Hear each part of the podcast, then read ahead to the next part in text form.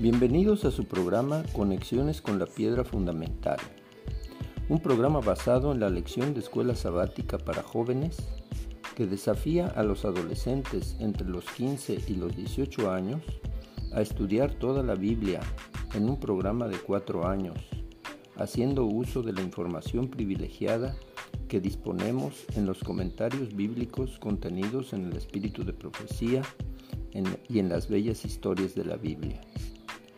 Un versículo guiará todo nuestro estudio. Se encuentra en Segunda de Crónicas 20:20. Confíen en el Señor nuestro Dios y estarán seguros. Confíen en sus profetas y serán prosperados espiritualmente. Y si gustan, escúchenla y compártanla por Spotify. Agradeceré sus comentarios en mi correo jalvaradol52.um.edu.mx y si gustan seguirme por Twitter, arroba jalvaradol52.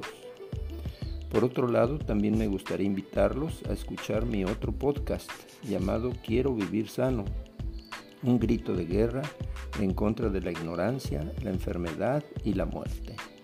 Disfruten esta fascinante aventura.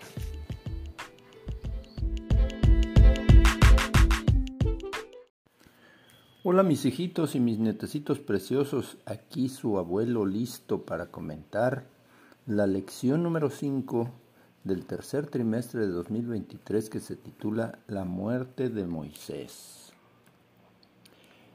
Para disfrutar más su estudio de la lección durante la semana, les recomiendo que no dejen de dedicar tiempo al estudio de los siguientes pasajes de las Sagradas Escrituras.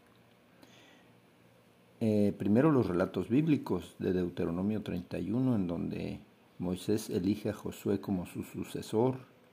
Deuteronomio 32, el cántico de Moisés. Deuteronomio 33, la bendición de Moisés a las doce tribus. Deuteronomio 34, la muerte de Moisés. La lección en español, que se titula Una última mirada, y el capítulo 43 de Patriarcas y Profetas, la muerte de Moisés. En este comentario que hago, eh, resumo todo ese estudio y espero que les sirva de repaso. En primer lugar, antes de empezar, le pedimos a Dios que nos ayude para que esta lección pueda inspirarnos a vivir una vida consagrada como la de Moisés y a decir, no quiero vivir sano, sino quiero morir sano, porque Moisés murió sano, un hombre que cuidó mucho su salud. La vida de Moisés tiene grandes similitudes con la vida de Jesús. Desde su nacimiento hasta su resurrección y ascensión a los cielos, incluyendo su carácter manso y humilde de corazón, siempre preocupado por su pueblo y siempre intercediendo y, estar, y estando dispuesto a dar su vida por su pueblo. Moisés es uno de los grandes hombres de la humanidad, de los grandes legisladores en la historia de la humanidad. Su resurrección y su ascensión superaron con mucho las expectativas que tenía él de entrar en la tierra de Canaán. Nuestros jóvenes deberían sentirse inspirados a estudiar esa vida maravillosa para ser los hombres y las mujeres que Dios espera que sean. Porque según Jeremías 29:11, Dios tiene grandes planes para nosotros, planes de bienestar, de salud, de, de paz y no de calamidad, planes para darnos un futuro lleno de esperanza. El texto clave tenemos dos textos claves. Uno en Deuteronomio 32, del 44 al 47, en donde dice, mediten bien, y esto nos habla a nosotros, mediten bien en todo lo que les he declarado solemnemente este día, y díganle a sus hijos que obedezcan fielmente todas las palabras de esta ley. Yo estoy haciendo esa, eh, estoy cumpliendo con ese mandamiento. Díganle a sus hijos que obedezcan fielmente todas las palabras de esta ley, porque no son palabras vanas para ustedes, sino que de ellas depende su vida, Por ellas vivirán mucho tiempo en el territorio que van a poseer al otro lado del Jordán. Y otro texto hermoso, Deuteronomio 33, 29, en el contexto de las bendiciones de Moisés para el pueblo. Bendito seas tú, oh Israel, sonríele a la vida. ¿Quién como tú, pueblo rescatado del Señor? Él es tu escudo y tu ayuda, Él es tu espada victoriosa, hermosa bendición para el pueblo. Eh, estudiemos un poquito una secuencia de acontecimientos. Estamos en el año 1407 a.C., que equivale al año 2551 desde la fundación del mundo. Ese, ese año, 1407 a.C., mueren Miriam, muere Aarón y muere Moisés. En Deuteronomio, 31 se, eh, en Deuteronomio 34 se habla de la muerte de Moisés y describe ese pasaje los pasos finales que Moisés dio para preparar a Israel para su futuro en la tierra prometida. Número uno, Moisés anunció su inminente partida y designó a Josué como su sucesor. Número dos, Moisés escribió una copia de la enseñanza de sus tres discursos poniendo una copia al cuidado de los sacerdotes y ancianos, y dio instrucciones para su lectura pública periódica, y urgió al pueblo a obedecerla. Moisés enseñó al pueblo un poema profético y depositó una copia de él a los sacerdotes. Moisés finalmente bendice a las doce tribus y asciende al monte Nebo a morir. Veamos un resumen del capítulo. El gran soberano de todas las naciones había declarado que Moisés no habría de introducir a la congregación de Israel en la buena tierra, y la súplica fervorosa del siervo de Dios no pudo conseguir que su sentencia se revocara. A la orden divina, Moisés y Josué fueron al tabernáculo, mientras que la columna de nube descendía y se asentaba sobre la puerta Allí el pueblo le fue encargado solemnemente a Josué. La obra de Moisés como jefe de Israel había terminado. Aquel mismo día Moisés recibió la siguiente orden. Sube al monte Nebo y mira la tierra de Canaán, que yo doy por heredad a los hijos de Israel, y muere en el monte al cual subes, y sé reunido a tus pueblos. Moisés sabía que había de morir solo, a ningún amigo terrenal se le permitiría asistirle en sus últimas horas. Antes de subir al monte pronunció una bienaventuranza para cada una de las tribus, concluyendo con una bendición general. En completa soledad, Moisés repasó las vicisitudes y penurias de su vida. Evocó los largos años pasados en el desierto. Moisés confesó su pecado e imploró perdón en el nombre de Jesús. Moisés vio al pueblo escogido establecido en Canaán, cada tribu en posesión de su propia heredad. Pero después la larga y triste historia de su apostasía y castigo se extendió ante él. Vio al niño Jesús en Belén. Vio el pesar del Hijo de Dios y le hizo caer amargas lágrimas de sus ojos pero le vio salir vencedor de la tumba y ascender a los cielos escoltado por los ángeles que le adoraban. Vio cómo en por medio de sus discípulos la luz del Evangelio irradaría y alumbraría al pueblo asentado en tinieblas. Vio la segunda venida de Cristo en gloria, a los muertos resucitar para recibir la vida eterna y a los santos vivos trasladados sin ver la muerte para ascender juntos con cantos de alabanza y alegría a la ciudad eterna de Dios. Vamos a hacer una pausa y continuamos en un momentito más. Danielito, Davidcito, Cris, Mateito, Elías y Marián. Aquí su titón listo para continuar estudiando la lección 5 del tercer trimestre de 2023 que se titula La muerte de Moisés. En Deuteronomio 34, 5 y 6 dice, y, y murió allí Moisés, siervo de Jehová, en la tierra de Moab, conforme al dicho de Jehová, y enterróle en el valle, en la tierra de Moab, frente a Bet Peor, y ninguno conoce su sepulcro hasta hoy. Los ángeles de Dios enterraron el cuerpo de su siervo fiel y vigilaron la tumba solitaria. Pero Cristo mismo, acompañado de los ángeles que enterraron a Moisés, descendió del cielo para llamar al santo que dormía. Por primera vez Cristo iba a dar vida a uno de los muertos. Satanás protestó, pero el Señor solo dijo, el Señor te reprenda. Moisés salió de la tumba glorificado y ascendió con su libertador a la ciudad de Dios. En la cumbre del Pisga, Dios llamó a Moisés a una herencia infinitamente más gloriosa que la Canaán terrenal. Veamos un rayo de luz en el libro Patriarcas y Profetas, página 511. El gran adversario sostenía que la sentencia divina polvo eres y al polvo volverás, le daba posesión de los muertos. Nunca había sido quebrantado el poder de la tumba, y él reclamaba a todos los que estaban en ella como cautivos suyos, que nunca serían liberados de su lóbrega prisión. Por primera vez Cristo iba a dar vida a uno de los muertos. En el libro La Educación, página 121 dice, los principios bíblicos de diligencia, honradez, economía, temperancia y pureza son el secreto del verdadero éxito.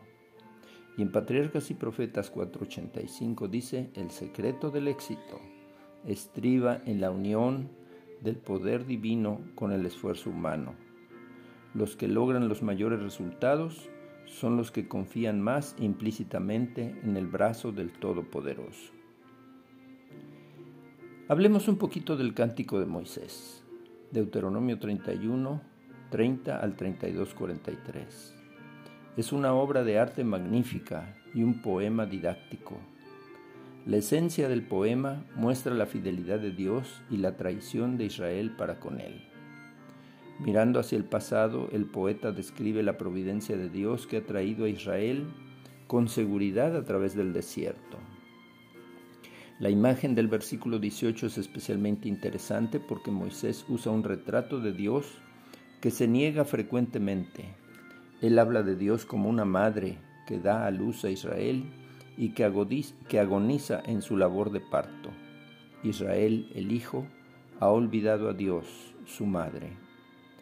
Después de una larga descripción de los males que vendrían sobre Israel, los versículos 41 al 43 describen la determinación del Señor de no permitir que un enemigo indigno triunfe sobre su pueblo. En la última parte del poema, el tema subyacente es el rescate del pueblo por un acto de gracia. Así como Dios encontró y rescató a un bebé agonizante en el desierto, así Él salvaría de nuevo a su pueblo en el mismo momento de la aniquilación inminente. Moisés regresa al tema del rescate divino al enfrentar la desesperación con fervor apasionado y con gran habilidad artística y literaria.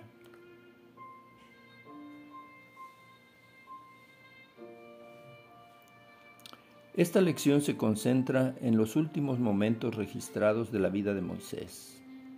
Lo vemos hablándole a los hijos de Israel y dándole instrucciones, Leemos que Él los bendice con sus palabras.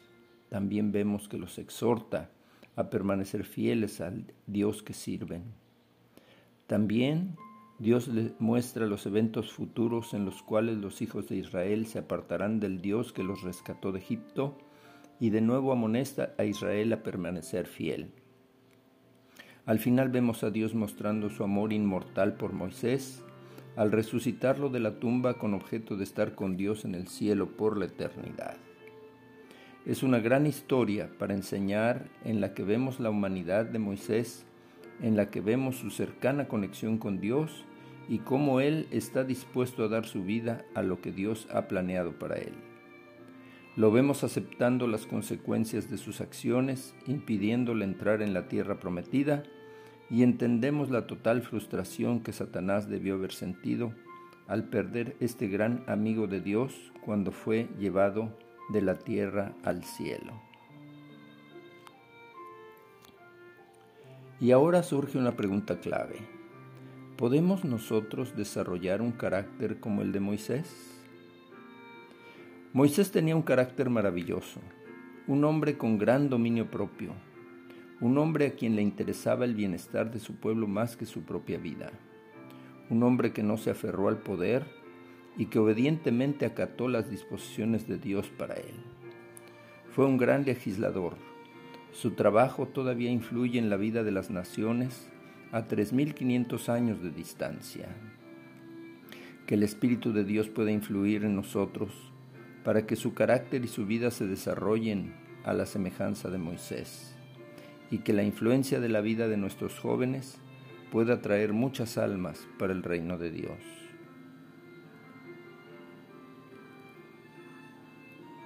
A Moisés se le da el crédito de ser el autor de la Torá, a los cinco libros de nuestra Biblia.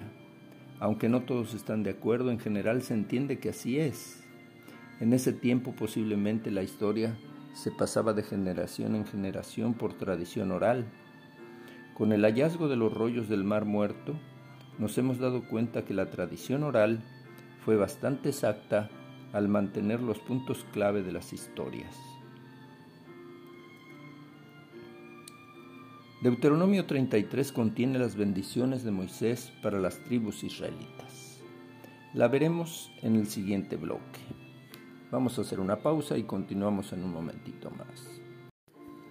Dulcita, David, Chuchín, Yunis, Tetelita y Tony. Aquí su papi listo para continuar estudiando la lección 5 del tercer trimestre de 2023 que se titula La muerte de Moisés. Una de las partes que estamos estudiando eh, contiene las bendiciones de Moisés para las tribus israelitas, como se describe en Deuteronomio 33. Las bendiciones de Leví y de José están en el centro. Leví por ser la tribu encargada de las cosas sagradas, José por ser el hijo más distinguido de Jacob, recibió la mayor porción de la tierra. El lenguaje mesiánico en las bendiciones para Leví y José aparecen en el contexto del discurso visionario señalando al tiempo del fin. La referencia a su venida desde el Sinaí parece conectar con la revelación de Dios y la entrega de la ley, la cual fue acompañada con fenómenos meteorológicos y muchos sonidos que señalaban una ocasión solemne. Deuteronomio cierra con una visión del futuro, la conquista de la tierra y la perspectiva mesiánica de esperanza. En el versículo 27 dice, el Dios empiterno es tu refugio, por siempre te sostiene entre sus brazos. Estas pudieron ser las posibles palabras de Moisés para Jesús en el monte de la transfiguración. Llama la atención la bendición de hacer. Hacer es el más bendito de los hijos. Esta es una declaración que nos desafía a seguir estudiando por qué hacer es el más bendito de los hijos.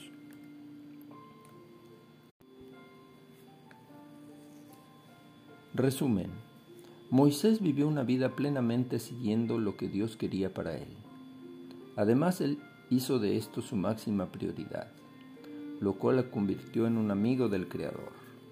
Al hacerlo, él mostró cómo honrar a Dios en su vida. Pero más allá de esto, Él dejó un legado de obediencia que nosotros podemos mirar y el cual nos ayudará a entender lo que significa ser bendecido por Dios en todo lo que hagamos. Moisés nos mostró que el éxito no tiene que ver con lo que hacemos, sino con quién nos relacionamos. También la vida de Moisés nos ha enseñado que Dios cuida de su pueblo y está dispuesto a comunicarse con aquellos que están dispuestos a buscarlo. Él no da por terminadas sus relaciones cuando pecamos, sino que nos permite confesar y arrepentirnos de lo que hemos hecho mal y Él nos ayuda a movernos en una dirección diferente, con expectativas de eternidad. ¿Cuáles son las buenas noticias de esta lección? Dios necesita hoy en día hombres y mujeres que lo representen dignamente en cualquier ámbito de la vida, como lo hizo con Moisés. En el tercer tomo de Joyas de los Testimonios, página 209, la hermana White dice, no tiene límite la utilidad de aquel que poniendo el yo a un lado, da lugar a que obre el Espíritu Santo en su corazón y vive una vida completamente consagrada a Dios. Esa fue la experiencia de Moisés y puede ser la nuestra.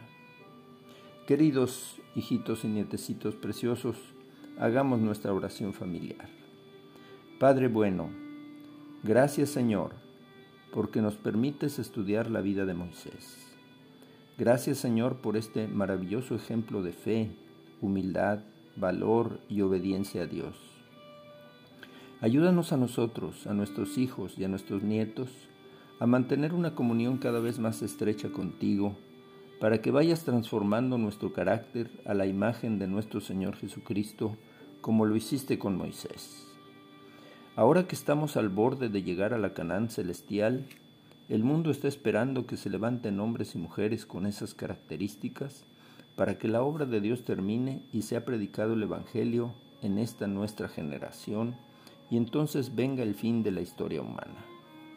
Nos ponemos en tus brazos eternos de amor, para que hagas en nuestra vida tanto el querer como el hacer por tu buena voluntad. Danos tu bendición en este propósito. Lo rogamos en el dulce nombre de Jesús. Amén.